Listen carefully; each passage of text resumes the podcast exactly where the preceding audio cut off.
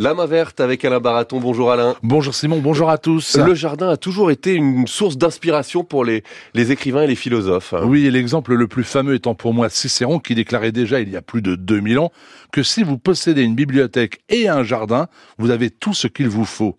Anatole France aussi aimait citer le jardin en exemple et on lui doit cette merveilleuse citation c'est en croyant aux roses qu'on les fait éclore. Et Jacques Prévert lui écrit Le vrai jardinier se découvre devant la pensée sauvage. C'est magnifique. Et Victor Hugo rappelle, et c'est toujours d'actualité, que les maîtres d'école sont des jardiniers en intelligence humaine. Le jardin, et oui, est une école de patience. Jules Renard a écrit à son ami Alphonse Allais qui préfère contempler ses fleurs et ses arbustes que s'occuper de son courrier. Trois mois plus tard, un peu gêné d'avoir mis autant de temps pour remercier Jules Renard, Alphonse Allais lui écrit à son tour Excuse-moi d'avoir tardé à te répondre, mais quand ta lettre est arrivée, j'étais au fond du jardin. Parfois, le ton est grave et même euh, d'une infinie tristesse. Comme dans l'œuvre de Guillaume Apollinaire à qui l'on doit ces quelques mots, l'anémone et l'encolie ont poussé dans le jardin où dort la mélancolie entre l'amour et le dédain.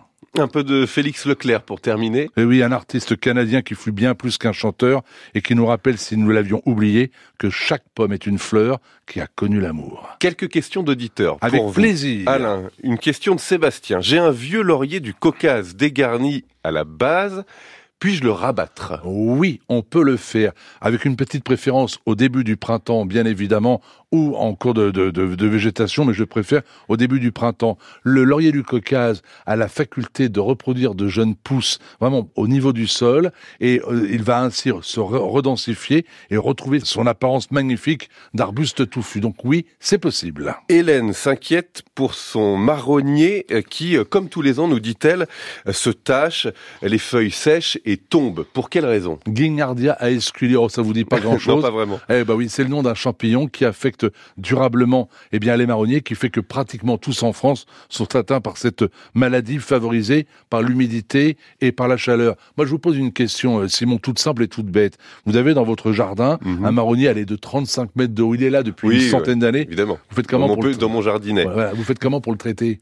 Bah, donc si je vous, dis demain, si je vous donne demain le traitement à mettre en place, vous allez me dire vous rigolez, mais il me faut une, louer une nacelle, un pulvérisateur incroyablement puissant. Donc il n'y a pas grand chose à faire malheureusement, avec simplement une petite astuce, non pas pour guérir la plante, mais pour limiter les dégâts en automne. Ramasser les feuilles et évacuer-les parce que les spores du champignon sont dans les feuilles qui tombent à l'automne, elles sont là dans votre jardin et elles réapparaissent au printemps. Nettoyez consciencieusement votre, votre jardin, vous devriez limiter les dégâts en admettant et en espérant que votre voisin fasse de même, mais ça, c'est une autre affaire.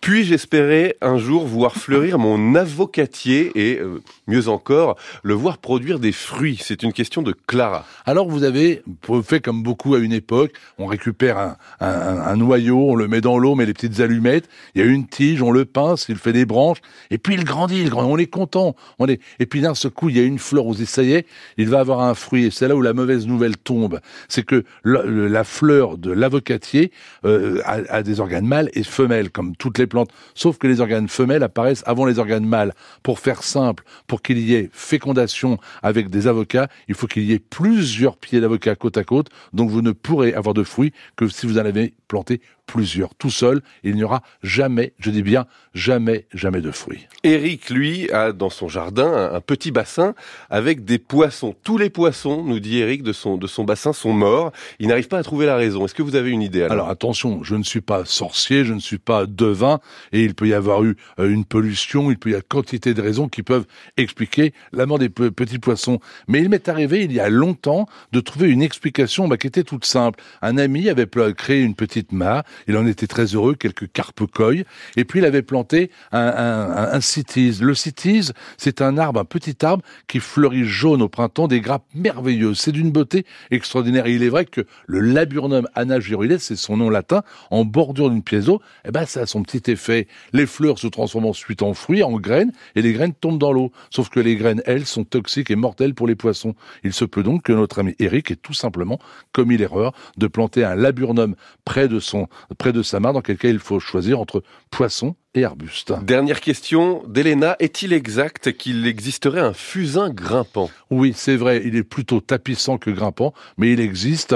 Euh, c'est le, le fusain de, de fortune qui tient non pas son nom de, de la finance, mais de celui qui a introduit ce végétal en Angleterre au 19e siècle, il est, il, a moins d'intérêt, je trouve, que le vrai fusain, qui est un arbuste beau et fier. Le fusain grimpant, on en voit peu et pour, et pour une bonne raison, il n'a pas l'éclat de son, de son cousin. Allez, on a 30 secondes, Alain, pour terminer un conseil lecture. Presque pas d'eau au potager, c'est pas un commentaire, c'est le titre d'un livre, un livre signé Jean-Yves Mengen, qui, qui, était vraiment un, un ouvrage que j'apprécie beaucoup et qui a été publié aux éditions Rustica Édition, 10,95€ à ce prix-là, c'est carrément cadeau. Et merci beaucoup Alain Baraton, jardinier en chef du château de Versailles. À demain